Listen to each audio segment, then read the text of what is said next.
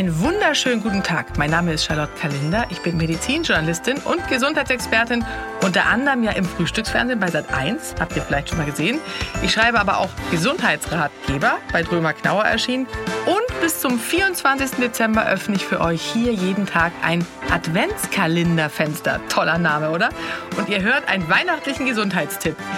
Viel Spaß beim Hören und eine frohe Weihnachtszeit.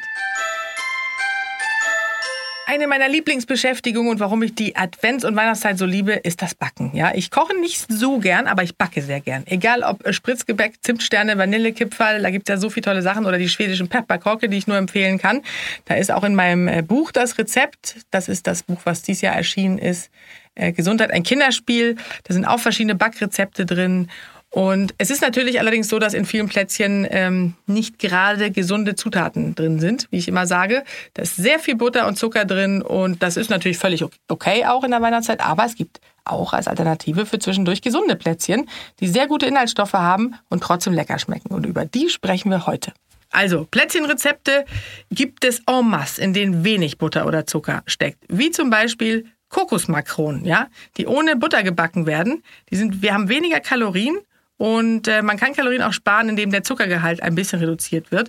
Meistens schmecken die Plätzchen trotzdem noch süß genug. Es ist dann besser, und das kann man eben auch bei den Kokosmakronen machen, den Zucker durch Süßungsmittel wie Honig, Ahornsirup oder äh, Agavendicksaft zu ersetzen. Das hat zwar auch Zucker, aber es ist eben der natürliche Zucker. Und außerdem kann man Weißmehl ersetzen durch Vollkornmehl zum Beispiel oder Haferkleie, enthält viel mehr Ballaststoffe, macht dadurch länger satt und wirkt sich sehr positiv auf die Verdauung aus. Und auf den Blutzuckerspiegel übrigens. Äh, deswegen insbesondere für Diabetiker sehr zu empfehlen. Wichtig ist bei der Auswahl der Rezepte schon darauf zu achten, was drin ist. Also zum Beispiel Plätzchen mit Nüssen, Haferflocken oder Trockenfrüchten. Ja, die schmecken super und wir tun dem Körper damit auch noch was Gutes. Da gibt es viele Rezepte. Könnt ihr auch einfach mal äh, googeln oder in meinem Instagram-Account nachschauen. Nüsse, die haben zwar viele Kalorien, aber, das erzähle ich ja immer wieder oder predige ich, reich an ungesättigten Fettsäuren und äh, senken auch den Cholesterinspiegel zum Beispiel.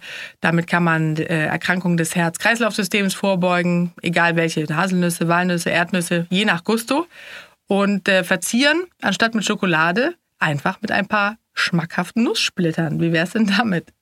Haferflocken liefern sehr viel Energie, sind reich an Ballaststoffen, machen ganz lange satt und wirken sich eben auch sehr gut auf den oder positiv auf den Blutzuckerspiegel aus, indem sie den eher moderat ansteigen lassen. Daher auch gut für Diabetiker geeignet. Trockenfrüchte wie Aprikosen oder Pflaumen, äh, die haben auch gute Inhaltsstoffe, viel Mineralien und sind das äh, deshalb sehr gesund. In getrockneten Aprikosen zum Beispiel steckt fünfmal mehr Kalium als in frischen Früchten, also in den frischen Aprikosen. Aber sie haben natürlich auch mehr Zucker und damit auch mehr Kalorien als die frischen Aprikosen. Ja, das muss man auch dazu sagen. Ist dann aber auch mal okay.